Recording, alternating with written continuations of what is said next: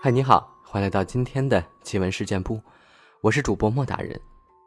本节目内容纯属虚构，故事效果不足为信，也请各位朋友千万不要模仿。今天这期节目呢，我们继续分享上集那个网友他后面的故事。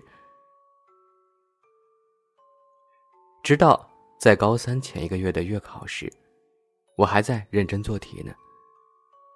感觉脚被一爪子抓了一下，我忙低头看，却什么都没有。我以为是同学的仓鼠跑了出来，赶紧看了看仓鼠的位置，却见它老老实实的待在笼子里呢。那时我想，难道那东西又回来了？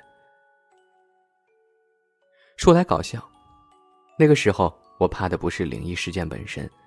而是害怕灵异事件影响到我高考。于是，在那天晚上，我带上朋友 C 去我家，朋友 B 打死也不愿意来了，因为我担心我妈妈又不信我，所以希望他能帮我说说。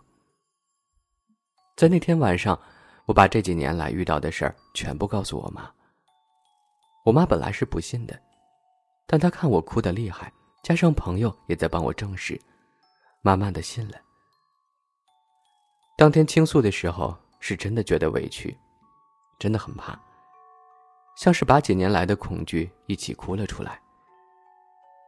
之后，我妈帮我去求符。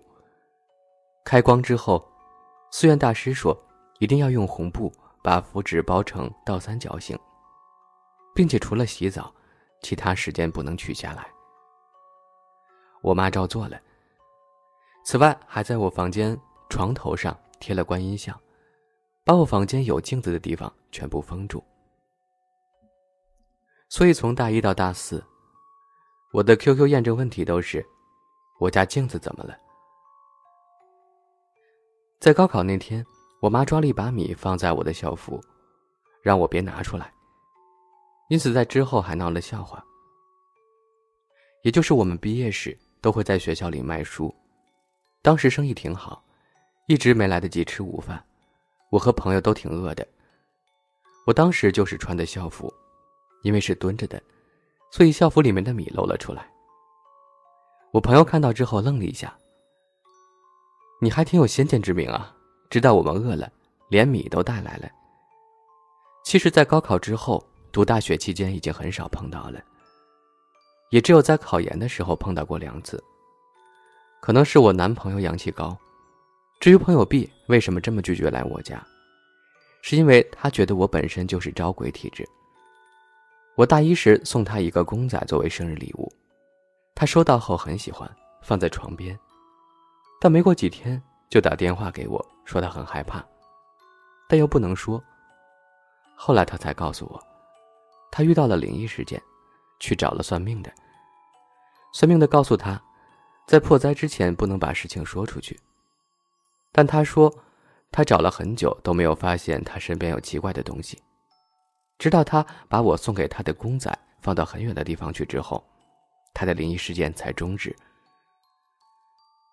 其实我想过很多，为什么初中的时候总是遇到？后来看了重庆湖一男孩事件，我觉得可能是因为当时我十三岁，本身就是极阴的年龄。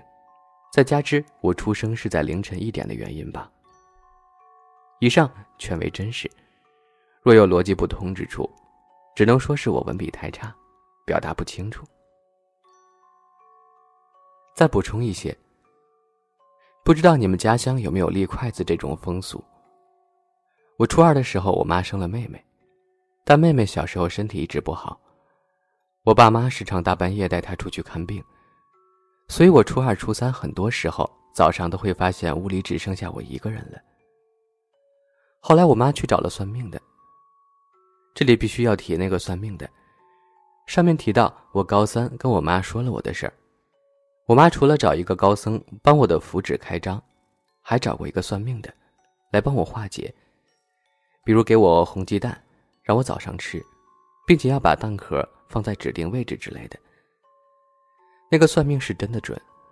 以前我妈把他介绍给一个亲戚，那个亲戚由于工作很忙，但家里长辈要不行了，需要办丧事，只是不知道应该什么时候开始准备。说白了就是不知道长辈什么时候走。然后那个算命的先生说，那个亲戚家有几口人，几个兄弟姐妹，还说了每个人具体的年龄，全部都说准了。我妈和那个亲戚都一脸懵，那个算命的提前是根本不认识这个亲戚的。好了，回到我妹妹这儿。我妈找了算命的，说是我外公没有见过妹妹，所以很喜欢逗她。外公在我很小的时候就去世了。有天晚上，我妹又开始哭了，一直哭，怎么哄都不行。我妈就让我去厨房立筷子，看看是不是你外公来了。我当时拿着一根筷子，心里想，这怎么可能立得起来嘛？不符合物理规律。然后他就立住了。我当时三观都炸裂了，我就在那儿站着看他什么时候倒，关键是他居然稳如泰山。我妈由于一直哄不好我妹，让我站在厨房对着筷子骂，把外公骂走，还嘱咐我一定要大声骂。当时我第一觉得对着筷子骂有点蠢，再来是如果真的是我外公来了，我怎么舍得骂他呢？他生前对我超级好，我当时甚至想。外公要找就找我好了，别找妹妹了，我很想她的。所以当时我就傻傻的站在筷子面前，等着外公来找我。我妈进来时看我傻站着，不耐烦的让我出去，而她自己拿着菜刀，边骂边做出挥刀的样子，表情还极其凶狠。我妈说，只有这样才能把外公吓走。那时厨房是我妈骂人的声音，卧室里是我妹哭得撕心裂肺的声音。之后，我就眼睁睁的又看着那根筷子莫名其妙的倒了。而就在同一时间，卧室里的妹妹的哭声也渐渐停了。我虽然经历了一些诡异的事儿，但其实我也不确定是不是鬼。因为人往往把自己未知的事情定义为恐怖的事儿，所以在一切不明朗的情况下，我都会试着去找一下科学的解释，比如上面提到的无头男人。我认为可能是平行时空的交叉导致我们能看到另外时空中的人，只是我们只看到了头以下的部分。不过直到现在我都还不明白，为什么那单独的一根筷子能够立起来。我的感觉一向很准。初三的一天晚上，我照着杂志上的方法给自己算命，当时看了下时间，十一点多，是睡觉的时候了。于是出去上厕所。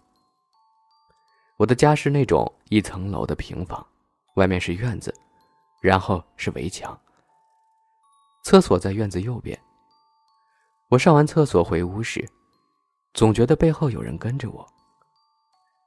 平时也不会有这种感觉，我往后看又没有人，但那种感觉特别强烈，所以我加快脚步，进门一个转身，迅速关门。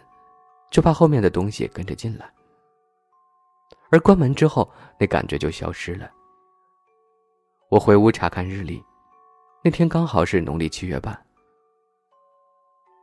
之前提到过，我考研时遇到过两字，来说说吧。我那时在图书馆复习，第一次在厕所里，我在厕所入口处排队，当时只有我一个人，只要有人出来，我就可以进去了。但当时有一个妹子从我身边经过，走得很快，直接就走进去上厕所了。我记得那个妹子穿的是白色衣服，当时我还想，这人可真没素质，还插队。